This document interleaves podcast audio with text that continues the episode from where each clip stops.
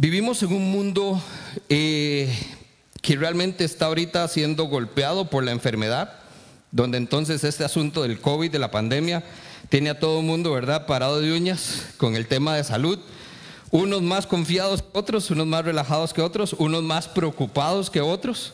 Pero el asunto es que cuando la enfermedad toca a nuestra puerta, nuestra vida cambia, ¿cierto? No hay nada peor que la enfermedad llegue a nuestra casa. Porque entonces eso mueve los pies, los fundamentos, mueve absolutamente todo.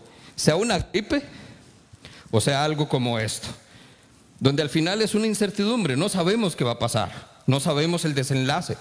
Lo que sí sabemos es que la muerte es algo, eh, eh, en, este, en este mundo, en este contexto es algo del momento, es temporal. ¿Por qué? Porque lo único que nos hace es que nos abre las puertas a esa vida eterna que usted y yo anhelamos, o que espero que así sea. Así también es la enfermedad. La enfermedad la sufrimos ahorita, en estos cuerpos que están entonces todavía eh, y de cierta manera afectados producto del pecado. Entonces, en un mundo donde estamos llenos de sufrimiento y de enfermedad, lo que tenemos que darnos cuenta es que Jesús vino en ese contexto de enfermedad y de muerte y buscó entonces traer sanación. Pero vean lo interesante y es lo que vamos a ver hoy. Jesús sabía que el problema de enfermedad no estaba en el cuerpo. ¿Estaba dónde? En el corazón de las personas. Y entonces hoy vamos a ver que Jesús no solo puede traer sanación en términos físicos a nuestro cuerpo, sino que puede también traer salvación. Jesús sabía que el pecado había llegado tan dentro de nosotros que lo que necesitábamos, la verdadera necesidad en nosotros era salvación, no sanación. ¿Ok? Estamos claros ahí. Ahora, ¿Cómo vamos a ver esto? Y esta historia es asombrosa porque nos habla del poder de una amistad. Lo que nosotros tenemos la oportunidad entonces de hacer por otros en este mundo. Gracias, José. Y yo quisiera entonces comenzar con una perspectiva, porque hoy no vamos a ver la enfermedad nuestra. Todos hemos estado con la gripecita y sabemos que es bonito que nos chineen, que nos pongan ahí eh, el caldito de pollo, ¿verdad? El tele y que entonces nos digan y qué quiere ver y nos ayudan con todo. Estar enfermo, a pesar de que no es bonito, pues hay mucha gente que lo disfruta, porque lo tienen bien chineadito. Por eso Salomón decía, hay que no tenga quien le chinee, ¿verdad? Porque ya eso es otra historia. Pero qué lindo tener a alguien que se preocupe por mí cuando estoy enfermo. Por eso entonces hoy yo quisiera que entonces dejemos esa perspectiva egoísta donde siempre vemos cómo tenemos algo para nuestra vida y tenemos la oportunidad entonces de ver hacia afuera, de poner nuestra mirada en la enfermedad de otros, en la necesidad de salvación de otros. Y entonces quiero comenzar con la misma pregunta que vamos a terminar, pero es porque quiero que usted se la haga constantemente. Y esta es la pregunta. ¿A cuál amigo o amiga podría usted llevar hoy a los pies de Jesús para que sea sanado y perdonado? Voy de nuevo. ¿A cuál amigo puede usted llevar hoy, entiéndase hoy, no en este momento, es en un contexto de aplicación inmediata, ¿a quién puedo llevar a los pies de Jesús para que sea sanado y perdonado? Para que sea sanada y perdonada. Y uso un proverbio el cual se ha hecho una frase muy famosa, pero recuerde que nosotros vamos a la Biblia, no lo que el mundo dice, lo que la Biblia dice. Proverbios 18:24, con ciertos amigos no hace falta enemigos, pero hay amigos que valen más que un hermano. Oye, ¿qué es cierto que es esto, verdad? Y me encanta, esta es la traducción en lenguaje actual, y nosotros siempre nos quedamos con la última parte, que es el dicho. Pero con ciertos amigos, ¿para qué enemigos? Oiga lo preocupante. Eso puede ser todo un sermón en otro momento. Pero quedémonos entonces, pero hay otros amigos que podríamos ser nosotros que pueden valer más que un hermano, es decir, más que ese lazo de sangre que nos une a otras personas. Y esta es la realidad muy cierta. Y aquí es donde vea la oportunidad que tiene la iglesia siempre. La iglesia puede ser familia para alguien que no la tiene. para donde su sangre le dio la espalda. Donde un papá o mamá le dijo, ya usted no es mi hijo, para mí ya usted murió. Donde no hay un trato de familia, de hermandad, no hay amor de Dios en ese lugar. Y por eso la iglesia se convierte en este lugar. Y por eso nosotros comúnmente nos decimos, hermano o hermana, porque queremos aprovechar de esto. Pero entonces yo quisiera que nos vayamos a ese texto, porque entonces a pesar de llamarnos muy fácilmente o muy a la ligera, hermano o hermana, yo quisiera que entonces podamos pensar que también podemos llegar a ser amigos. Y amigos que valen más que un hermano o que una hermana. ¿Cómo? Pues eso es lo que vamos a ver. Entonces, ¿qué le parece si vamos al texto? Para que entonces descubramos ese poder que tiene una amistad sincera, un, verdadero amigo en términos bíblicos. Y un poquitito nada más de contexto ahí donde vamos a estar en Lucas 5. Lucas 5 me encanta y es un pasaje eh, precioso porque realmente todo el capítulo, la forma práctica de verlo es un sándwich.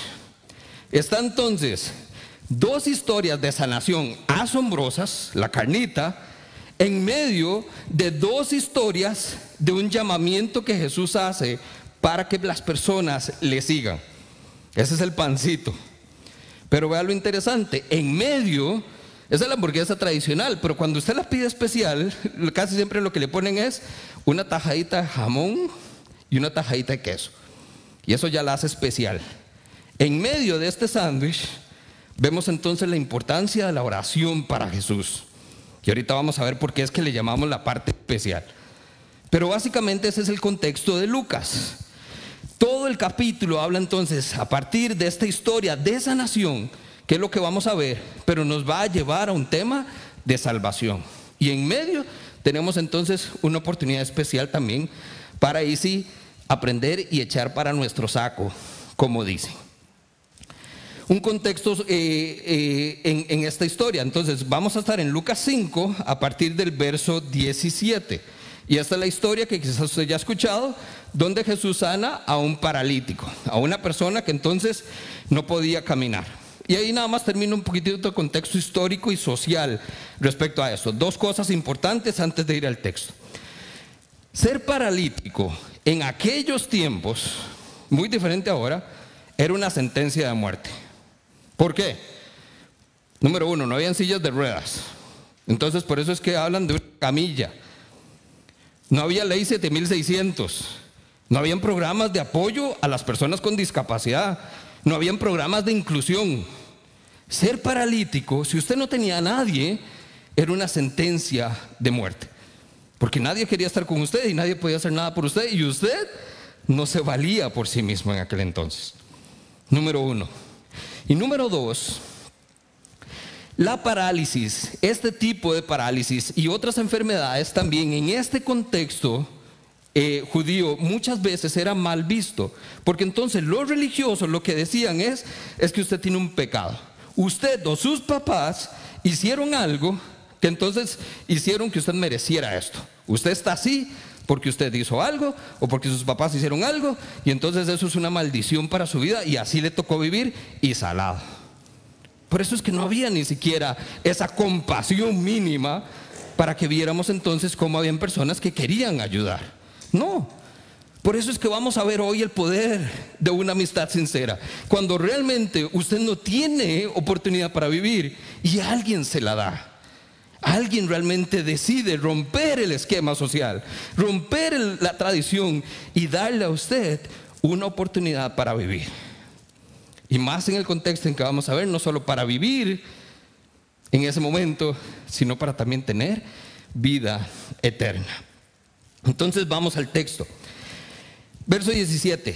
Dice, un día, mientras enseñaba, y aquí estamos hablando Jesús, mientras enseñaba Jesús, estaban sentados allí algunos fariseos y maestros de la ley.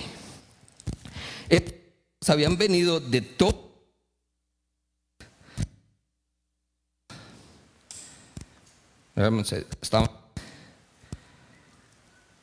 Chequeamos ahí un toque por aquello.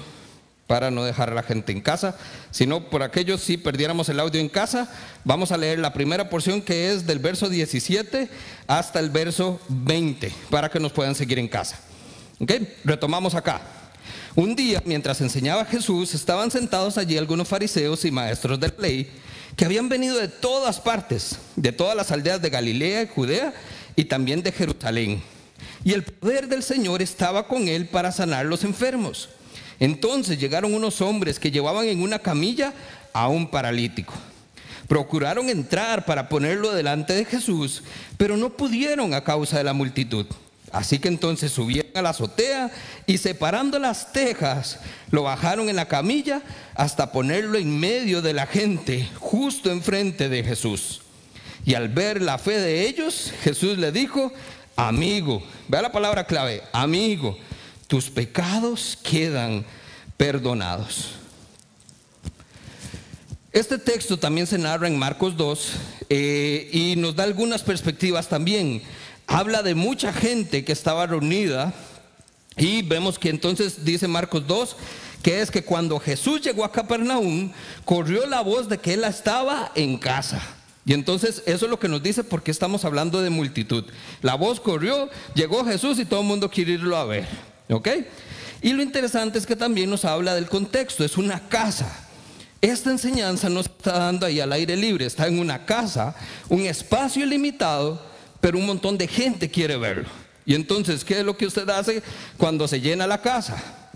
Usted trata de acomodar gente en la sala, luego hay, otros que tienen que irse al comedor, otros se quedan como en el patiecito, otros se quedan en el frente y los demás de ahí están ahí viendo a ver cómo hacen para tirarse el rollo pero estamos casa llena y hay una multitud de gente. Algo interesante que lo vamos a ver más adelante, pero vamos a, tomar algunas cosas que nos asombran. Dice, y el poder del Señor estaba para sanar a los enfermos. Vea qué interesante. Y lo otro que vamos a ver que me llama la atención, porque Lucas nada más dice que movieron algunas tejas. Pero si nos vamos a la narración de Marcos, Marcos dice que destecharon el lugar. No fue que quitaron unas cuantas tejas, fue que destecharon el lugar. El vocablo original nos habla de remover el techo prácticamente. Porque dice que bajaron a este hombre en una camilla. Ahora, usemos simplemente una altura promedio o el tamaño de una camilla promedio. Usted ocupa un espacio, no estamos hablando entonces de un huequito de gotera, estamos hablando de aquel hoyo en el techo. ¿Ok? Ese es el marco entonces donde estamos viendo esta historia. Y a partir de ahí, y lo primero que quiero que usted tenga en mente es, recuerde, estamos prestando atención al poder de una amistad sincera, lo cual nos quita los ojos del paralítico, que es el que va a recibir sanación, y nos pone entonces la mirada en alguien más, ¿ok? En los amigos. Dos cosas acá. Número uno, aquí vemos dos necesidades urgentes que podemos encontrar. Número uno, en la sanidad. Estamos hablando de la sanidad física del paralítico. Estamos hablando entonces de que esto que él tiene, esa parálisis, fue lo que movió a sus amigos a hacer algo por él. Y ojo, no fue cualquier cosa.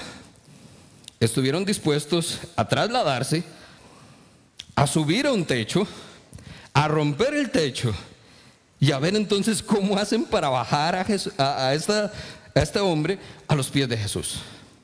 No fue cualquier cosa. Piensa entonces, usted en un amigo, usted tiene dos tipos de amigos. Unos a los que el favorcito, claro, con mucho gusto, siempre y cuando no me cueste mucho. Pero hay otros por los cuales usted daría todavía más. Usted estaría dispuesto a dar todavía más. Y esto es lo que vemos en estas personas. Porque fue entonces esto lo que hizo que decidieran ir a buscar sanación física para este hombre. Necesitamos encontrar la manera de que él pueda volver a caminar. Dos preguntas acá. Recuerde que estamos cambiando el chip hacia no mi enfermedad, no mi necesidad, sino la de otros. Entonces, primera pregunta para reflexionar. Cuando usted se da cuenta de la necesidad de otra persona, ¿qué hace? ¿Qué es lo primero que usted hace cuando usted se da cuenta que otra persona está pasando una necesidad? Y ligada a esta, número dos, si usted fue el que se dio cuenta de esa necesidad, la pregunta sería, ¿por qué usted está esperando que sea otro entonces el que la resuelva? Lo cual nos contesta la primera. Muchas veces cuando vemos la necesidad le decimos a alguien que hay que hacer algo, ¿cierto? Y la iglesia es un buen lugar para eso. Ustedes, los dirigentes, los líderes, la organización, la iglesia la tiene que ir a ayudar porque ve aquella familia no tiene que comer, ve aquella familia está pasando esto, ve aquella familia tiene lo otro. Pero entonces, ¿por qué si nosotros somos los que vemos la necesidad, por qué no hacemos algo al respecto? Y con algo entonces que está más que claro, pensar que no es simplemente decir o pensar en el actuar, es la acción inmediata la respuesta, como lo hicieron estas personas, al ver la necesidad de su amigo, al ver la necesidad de otro, dijeron, algo tenemos que hacer, pero eso no es lo que dice el texto. El texto lo que dice es que entonces estos amigos, Marcos menciona que son cuatro, fueron los que tomaron la camilla, llevaron al hombre e hicieron todo lo posible y hasta lo imposible. Es decir, hicieron todo lo posible y más por poder atacar la necesidad de este hombre. Lo segundo que vemos, y nos lo da el verso 20 en la respuesta de Jesús, es que entonces no solo hay una necesidad de sanación, sino hay una necesidad de perdón específicamente. Y eso es lo que está haciendo o está viendo Jesús. Ahora, ¿por qué? Toda enfermedad y sufrimiento en este mundo es producto de el pecado.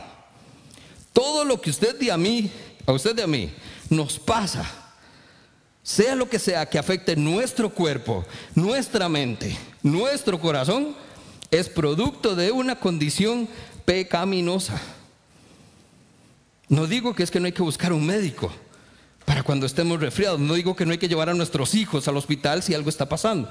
Lo que digo es que todas estas aflicciones no tienen una raíz física, tienen una raíz en nuestra naturaleza pecaminosa. Y a eso nosotros le llamamos pecado. Jesús no ataca primero la necesidad física del hombre. Note entonces la historia. Estas cuatro personas hicieron lo imposible y lo pusieron a los pies de Jesús para que hiciera una sanación. Pero lo que Jesús, dice el texto, que hace es salvación. Jesús perdona sus pecados antes de sanar su parálisis. ¿Se da cuenta lo asombroso y cómo entonces Jesús nos da dos perspectivas acá? Hay muchos peros cuando nosotros podemos eh, buscar cómo resolver la necesidad de otras personas. Pero cuando hay amor, ojo, cuando hay amor por esas personas, usted hace lo que sea por ellas. ¿Cierto o no? Esa es la gran diferencia muchas veces. El amor hace la diferencia. Y aquí es entonces donde lo llevamos. Ahora imagínense si de verdad amáramos como Jesús nos amó. Si de verdad amáramos con el amor de Dios, el amor ágape, el amor incondicional, entonces no haríamos cualquier cosa. Daríamos nuestra vida, que fue lo que dijo Jesús. El verdadero amigo da la vida por otras personas. Y ese fue el ejemplo que nos dio Jesús. Segundo, entonces ya vemos la necesidad, sanación y perdón. Pero vemos también que esta porción del texto nos habla de la fe de estos buenos amigos, porque note entonces verso 20, que es lo que dice, Jesús al ver la fe de ellos, ¿la fe de quién? De ellos, de esos cuatro hombres. No la fe del paralítico. Al ver la fe de ellos, dice entonces el texto que se volvió ahí sí al paralítico y le dijo, tus pecados son perdonados.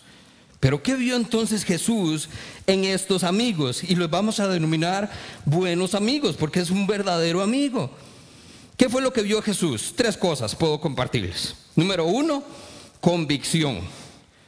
Jesús se dio cuenta que estos hombres estaban convencidos sin importar cómo se enteraron que Jesús estaba en casa, sin importar de dónde venía Jesús, sin importar si ellos conocían personalmente a Jesús, ellos sabían que Jesús tenía la oportunidad de sanarlo. Estaban convencidos de eso. Si no, usted no, usted no va tan lejos si usted no está seguro que pueda resultar. Y entonces, ¿qué es lo que ven ellos? Convicción. Número dos, lo que ve es compasión. ¿Por qué compasión? Recuerden entonces el contexto, por eso les hablé de la importancia. Nadie estaba dispuesto a hacer eso por un paralítico. Por eso las historias de cuando Jesús sana y todo, recuerde, Jesús camina entre multitudes de personas que necesitan ser sanas y muchos otros que entonces estaban lejos porque ni siquiera se les permitía estar alrededor de otras personas. Había mucha necesidad. ¿Por qué? Porque a nadie le importaba. Esta era la verdad. A nadie le importaba porque muchas personas están como usted y yo muchas veces. Yo me preocupo por lo mío, es que yo soy el que estoy enfermo. Cuando yo esté sano, entonces ahí sí, voy a ver cómo hago para ayudar a otro. Pero primero yo y después los demás. Pero aquí vemos cuatro personas que no nos hablan de, su contexto, pero por sus acciones habla mucho de su corazón. ¿Se da cuenta? Estaban no solo convencidos de que Jesús podía hacer algo, sino que fueron movidos por compasión. Porque entonces que usted haga todo esto, habla de que entonces amaban a esa persona. Lo amaban. Porque si no lo hubieran dejado ahí, entre la multitud. Dime hermanillo, hasta aquí llegamos. Ve, hasta, así. Hasta aquí llegamos. Y perdón, volví a decir para. De las que me pasa. E, esa es la cuestión. Esto está así, llegué a mi primer obstáculo, vea, de verdad quise hacer más, pero de ve la hora, el almuerzo, tengo que irme, mi familia me necesita, lo que sea. Hasta aquí llegamos. Llegaron, enfrentaron el obstáculo y entonces hicieron más. ¿Por qué? Por amor, por compasión, como la que mostró Jesús por las multitudes. Y número tres, que esta es evidente, creatividad. No se limitaron a lo que creyeron que podían hacer.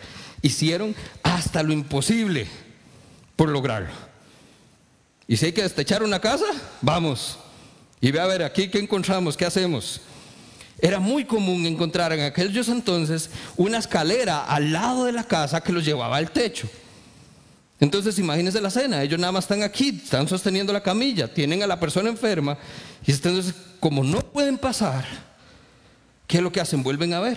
Creatividad. ¿Qué hacemos? No tenemos recursos, no tenemos, hay, que actuar en el momento. Y eso es lo que usted hace cuando ve la necesidad. La necesidad no da pie para planificación.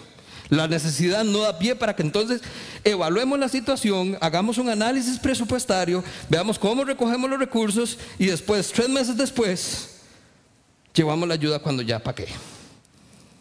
Requiere atención inmediata. Y eso lleva creatividad. Estas personas vieron la escalera, se subió, venga, y los llevaron a los pies de Jesús. Eso es lo que Jesús está viendo en ellos. Spurgeon hace un comentario en esta parte y me encanta porque dice, ¿qué vio Jesús? Necesitaban estas personas ser fuertes porque la carga siempre es pesada. Necesitaban ser firmes porque el trabajo iba a probar su fe. Necesitaban orar porque si no, en vano estaban trabajando. Deben creer que se puede o iban a ser completamente inútiles al final. Me encanta. Eso es lo que está viendo Jesús en estas personas. Ahora entonces, vamos, reflexión. ¿Qué ven otros en su fe?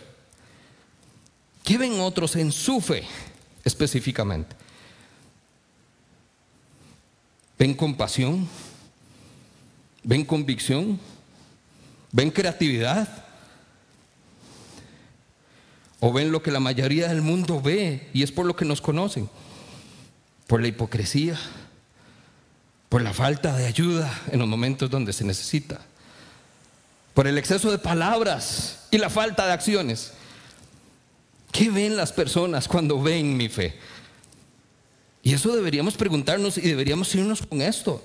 Porque vea que entonces, vuelvo al, vuelvo al punto, la pregunta aquí no tiene que ver con el enfermo, la pregunta tiene que ver con los amigos, con la oportunidad que tenemos de convertirnos en una amistad sincera para otras personas, para ser estos cuatro amigos, que estoy seguro usted conoce a alguien que lo necesita. todos tenemos un amigo que podemos llevar hoy a los pies de Jesús. Todos. El asunto es si estamos atentos y nuestros ojos están en el lugar correcto para ver cuál es la necesidad y cómo hacemos para atacarla. ¿Vamos incómodos lo suficiente? Pues falta todavía. Continúa el texto diciendo, vamos entonces, recuerde que quedamos en el verso 20, donde entonces dice, al ver la fe de ellos, Jesús le dijo, amigo, hermano, dicen otras, tus pecados quedan perdonados. Entonces ve aquí porque aquí es donde se vuelve interesante. Ve el contexto en que se desarrolla la historia. Verso 21 dice, entonces los fariseos y los maestros de la ley comenzaron a pensar. Recuerde que en este momento, en el, el, primer verso 17, nos habló de que la casa no solo estaba llena, porque había mucha gente, sino que estaban estas personas que les encanta, estaban en el lugar perfecto. Porque siempre estaban viendo a ver a dónde estaba Jesús para ver qué dice y qué le señala. Y ojo, no eran de los que estaban afuera, tenían primera fila. Estaban ahí justo para ver qué va a decir Jesús. Y entonces fue efectivamente, lo que hicieron. Comenzaron entonces a pensar, ¿quién es este que dice blasfemias? ¿Quién puede perdonar pecados si no solo Dios? Pero Jesús supo lo que estaban pensando y les dijo, ¿por qué razonan así? ¿Qué es más fácil decir? ¿Tus pecados quedan perdonados? O levántate y anda. Pues para que sepan, vea el, cambio de marcha de Jesús. Pues para que sepan que el Hijo del Hombre tiene autoridad en la tierra para perdonar pecados, se dirige entonces al paralítico y le dice, te digo, a ti, toma tu camilla, levántate y vete a casa. Ya vimos las dos necesidades evidentes al inicio, ¿se acuerda? Perdón, las urgentes, sanidad y salvación. Seguimos en ese mismo enfoque. Ahora vemos esas dos mismas respuestas en la figura de Jesús, solo que Jesús altera el orden. La gente, ¿qué es lo que está esperando? El milagro, ¿verdad? Cuando alguien está enfermo, ¿qué es lo que usted y yo esperamos? El milagro de sanación, que cambie, que camine, que se cure.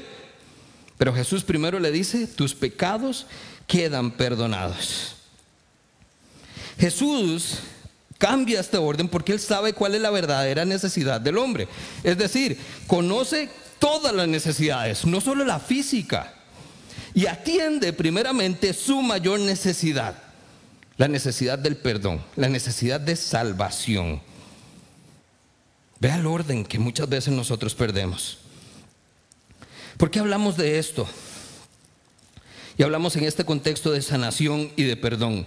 Si usted se va más adelante, la última historia donde Jesús llama a Mateo, a Leví, eh, para que le siga, ¿qué es lo que hacen los fariseos? Se vuelven a él y le preguntan, hmm, ¿por qué usted entonces se sienta a la mesa y come con entonces cobradores de impuestos y con pecadores? Y vea la respuesta de Jesús, váyase ahí un poquitito adelante, verso 30 en medio de esa pregunta, ¿por qué usted se, usted se acerca a esta gente? ¿Por qué usted se, se mezcla? ¿Por qué usted se rebaja con ellos? Jesús les dice, la gente sana no necesita médico, pero los enfermos sí lo necesitan. Pero yo no he venido a llamar a los que se creen justos, sino a los que se saben que son pecadores y necesitan arrepentirse. Ojo, y esto es impresionante, porque aquí es donde tenemos que prestar atención al texto. Todo, todo el contexto del capítulo 5 es lo que nos da esta esfera de sanación y salvación. Sí hay una necesidad física, pero Jesús era consciente que hay una necesidad mayor, que la gente no está consciente. Y por eso hoy usted y yo que estamos en el marco de abrir nuestros ojos hacia afuera, tenemos que dejar de estar pensando en nosotros y estar pensando entonces en la necesidad de otros. Pero no cometamos el mismo error. No veamos la necesidad física de la persona. Veamos la necesidad de el corazón. Vean lo interesante, Spurgeon nuevamente. Me encantó los comentarios de, de Spurgeon. ¿De qué le serviría al hombre tener dos piernas si las usaría para caminar directamente hasta el infierno? Ojo, impresionante. Todo el mundo espera el milagro, todo el mundo espera la sanación, pero ¿de qué le sirve al hombre? Dice, si las va a usar para caminar directamente al infierno. A veces deberíamos estar paralíticos nosotros para dejar de caminar a nuestra perdición. A veces sería necesario un buen quebranto de salud para que dejemos de usar nuestras manos para las cosas equivocadas, para que dejemos de mover nuestros pies a la búsqueda de nuestros placeres, para que dejemos de arrastrarnos a eso que Pablo llamaba a esa naturaleza pecaminosa, a los deseos de la carne. Porque ¿para qué nos sirve estar sanos si estamos caminando justo a la perdición?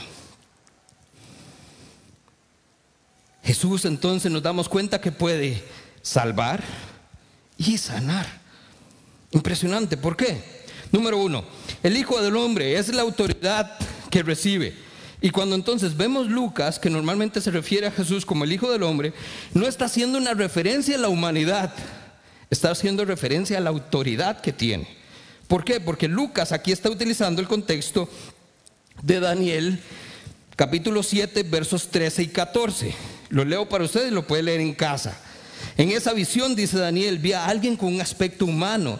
Venía entre las nubes del cielo, se acercó y el venerable anciano y fue llevado a su presencia. Y ojo, verso 14, y se le dio autoridad, poder y majestad.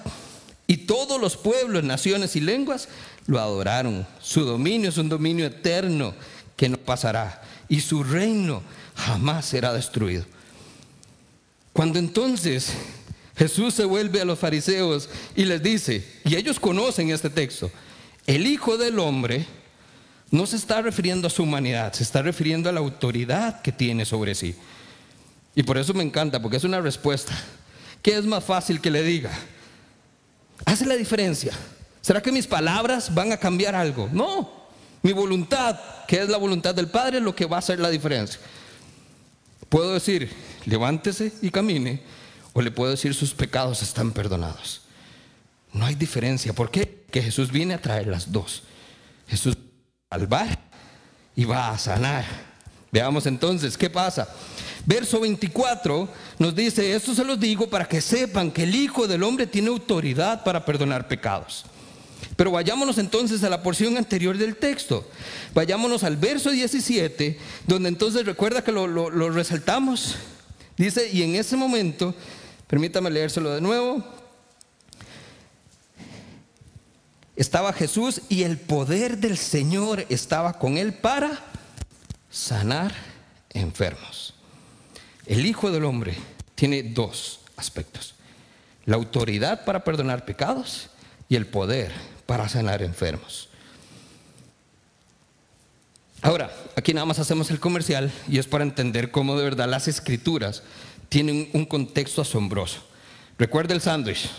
Dos historias de llamamiento, dos historias de sanación. ¿Y cómo sabemos que Jesús es capaz de desplegar esa autoridad y poder? Vamos juntos todos, igual en casa, versos 16. Él por su parte solía retirarse a lugares solitarios. ¿Para qué? Vea qué asombroso. Vea lo impresionante. ¿Cómo hace el Hijo del Hombre para mostrar a este mundo su autoridad y su poder? Se apartaba en oración, en un lugar solitario, en la presencia de Dios Padre, para que pudiera hacer algo al respecto. Y por eso es que entonces, después de haber orado, el poder estaba con el, el poder del Señor estaba con él para sanar enfermos. Y ya sabemos que le fue dada toda autoridad para entonces también salvar y perdonar pecados. Esto es lo que está sucediendo. Ahora, ¿qué es lo segundo que tenemos que ver acá? Porque entonces ahí es donde usted y yo decimos, wow, increíble. Pero eso es una de dos perspectivas. ¿Cuál es la otra perspectiva? Los cara largas que están atrás. Hmm. Jesús, ¿qué está diciendo? ¿Que no acaso solo Dios puede perdonar pecados? Eso es blasfemia, le dicen. Usted no puede decir que usted es Dios. Ojo, los fariseos usaron su lógica tradicional de pensamiento y era correcta la forma de pensar. Las escrituras hasta ese punto solo decían, solo Dios puede salvar. Solo Dios puede perdonar pecados. ¿Cuál fue el error que cometieron? Que los fariseos se quedaron con lo que ellos creían y fueron incapaces de ver lo que Jesús estaba revelándole a ellos y a todos los demás. ¿Qué está diciendo Jesús en ese momento para todos? Yo soy Dios. Y yo tengo autoridad para sanar, pero también tengo autoridad para perdonar. Asombroso, asombroso. Proverbios 3:5. Recuerden, estamos en el marco de pensar cómo vamos a ayudar a otros. ¿A qué amigo vamos a llevar a los pies de Jesús? Cuando veamos que Jesús va a actuar, porque lo va a hacer, no, nos, no, no cometamos el mismo error de los fariseos. No nos quedemos con lo que creemos. Proverbios 3.5 dice, confía en el Señor de todo corazón y no en su propia inteligencia, no en su propio entendimiento. No se quede con lo que usted cree que está pasando o con lo que usted entiende de lo que está leyendo, porque eso está muy limitado en nuestra capacidad humana. Confíe plenamente en el Señor, que tiene capacidad y autoridad para perdonar y para sanar. Por último, vamos terminando. Viene el momento de tensión. Vayamos a la historia, porque entonces Jesús nos dejó ahí un momento tenso. Quedamos en el verso 24, donde entonces se volvió, después de haberle señalado a los fariseos y haberles dicho, pues se lo digo, ustedes que están con ese debate, incluso hay otra versión que decía, porque es que ustedes luchan contra eso en su corazón. Vea que la batalla no es solo en la mente, es en el corazón, incapaces de creer. Y en este entonces, en este pulso, donde están tratando de entender qué es lo que está pasando, Jesús se vuelve y les dice, entonces, sabiendo ustedes que yo tengo autoridad para perdonar, ahora ojo, y les voy a demostrar mi poder. Pero ese es el momento de tensión, porque se vuelve y entonces dice, y al paralítico, y a ti te digo, y hagamos una pausa ahí, hagamos el drama. Jesús está hablando, pues para que sepan que el Hijo del Hombre tiene autoridad para perdonar pecados. Momento de tensión. ¿Por qué estamos tensos? Todos. Imagínense la tensión de esa escena. Uno, los más evidentes, los maestros de la ley. ¿Por qué? Porque les acaban de dar una en la cara. Una bofetada de esas buenas de Jesús. Claro que están tensos. ¿Quién más está tenso? El paralítico. hasta, bonito hasta el momento está bonita la discusión, sí, los pecados y todo, pero hey, mis piernas, ¿qué? ¿Me va a salvar o no? ¿O será que de verdad solo necesito ser salvado y no sanado? Hay una tensión en el paralítico, ¿sí o no? Están también tensos los cuatro amigos, porque lo que nos dice es que estaban bajando al amigo, están cansados, están en el techo. ¿Nos, nos irá a sostener? ¿Ve el hueco que hicimos? Pasó uno, no sé si vamos a pasar los cuatro. Hay tensión. Hay tensión entonces en el dueño de la casa. Esto está genial, pero ¿y quién va a pagar el hueco del techo? Y la multitud. La multitud recuerde que cuando hay tensión usted la siente. Usted pone a dos amigos que están peleados, usted siente la tensión entre ellos y uno se pone tenso. Porque ¿qué hago? Aquí todo el mundo está tenso, excepto quién? Excepto Jesús. Jesús sí sabe lo que va a hacer. Y eso es lo mismo que usted y a mí nos pasa muy frecuentemente. Olvidamos quién tiene autoridad para hacer las dos cosas y entonces nos ponemos tensos. Y la tensión nos hace dejar de confiar. La tensión nos hace dudar. La tensión nos hace perder de vista el enfoque y la seguridad de nuestra confianza en Cristo. ¿Cómo se rompe la tensión? toma tu camilla, levántate y vete a casa. Se cumple la sanación. Pero no solo eso, ve el verso 25 entonces. Dice, al instante, ¿cuánto tiempo pasó entre la demostración de poder y la acción? Al instante se levantó a la vista de todos, tomó la camilla del que había estado acostado y se fue a casa alabando a Dios. Y todos quedaron asombrados, asombrados.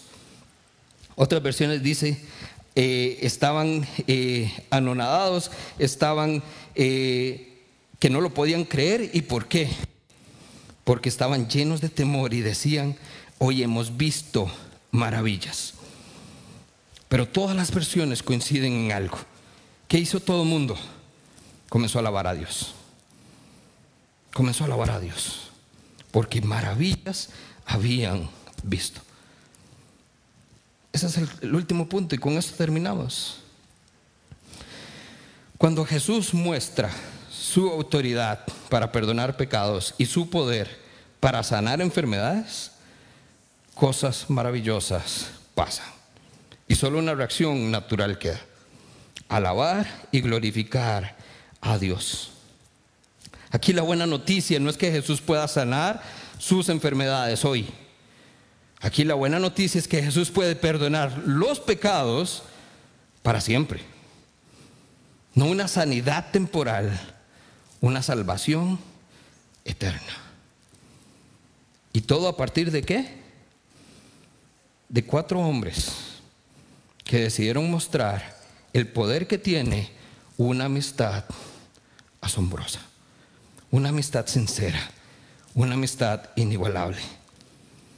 Dos cosas acá y terminamos. Pensando entonces, ¿qué vamos a hacer? ¿Qué podemos hacer nosotros? ¿A, cuál amigo vamos a llevar entonces a los pies de Jesús? ¿A cuál persona Dios ha puesto en mi camino, en mi vida, con una necesidad que yo solo puedo cumplir, que yo solo puedo satisfacer para Él? Porque yo soy ese amigo que Dios ha puesto, así como le puso a este paralítico cuatro hombres a su lado. ¿A quién voy a llevar a los pies de Jesús? Y a partir de ahí entonces le doy dos cosas prácticas para que haga. Número uno, hagamos la proclamación de la palabra de Dios algo primordial en un mundo que necesita salvación. Recuerde que no estamos viendo la necesidad física. Eso nos encargamos y el texto nos dice que eso lo va a hacer después de haber perdonado sus pecados. Pero también nos dice el texto que Jesús demostró poder. Entonces hagamos del poder de Jesús algo evidente en un mundo que necesita sanación. Trabajemos en las dos pero no perdamos de vista el orden.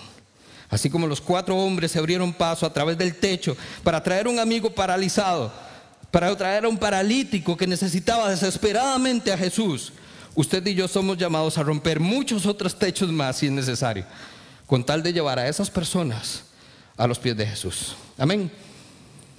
Hay, hay cuatro maneras en que podemos ver esto. A partir del texto, Jesús nos está hablando a todos. ¿Quiénes somos todos? Usted puede ser primeramente el paralítico, el que hoy necesita salvación y sanación. Perfectamente. Y queremos que la tenga. Usted puede ser hoy el fariseo, el que está ahí todavía con esa excesiva o ese excesivo escepticismo por lo que, por lo que Dios ha dicho, por lo que la gente tradicionalmente nos ha hecho creer que entonces somos incapaces de ver lo que Jesús nos está revelando hoy. No por tradición, no por religión, sino por la revelación propia del Evangelio. La tercera, quizás la que tal vez aplica a la mayoría, hoy somos amigos de alguien que necesita desesperadamente poder ir a los pies de Jesús, pero no puede, porque no sabe cómo, no puede cómo. O número cuatro, Usted puede ser también de la multitud. Usted puede ser de esas personas que entonces están obstruyendo el paso para que aquellos que están desesperados por llevar a su amigo a Jesús no tengan paso para que llegue a él. ¿Se da cuenta? Estamos nosotros como iglesia también muchas veces tan cómodos en estar aquí, tan acuerpados, que ni siquiera somos capaces de ver que detrás nuestro hay alguien que necesita llegar a los pies de Jesús. Pero nosotros no estamos atentos a la necesidad de otros porque quiero la mía. Yo soy el que quiero, yo soy el que necesito. Y nuestro egoísmo entonces genera un obstáculo donde no hay espacio para que otros entren. También podemos ser esos. Entonces yo quisiera darles cinco minutitos para que ahí en su intimidad usted simplemente reconozca quién es en la historia y tome acciones en su vida. Todos tenemos una decisión que tomar hoy, según cómo estemos viendo esto. ¿Cuál va a tomar? ¿Qué vamos a hacer?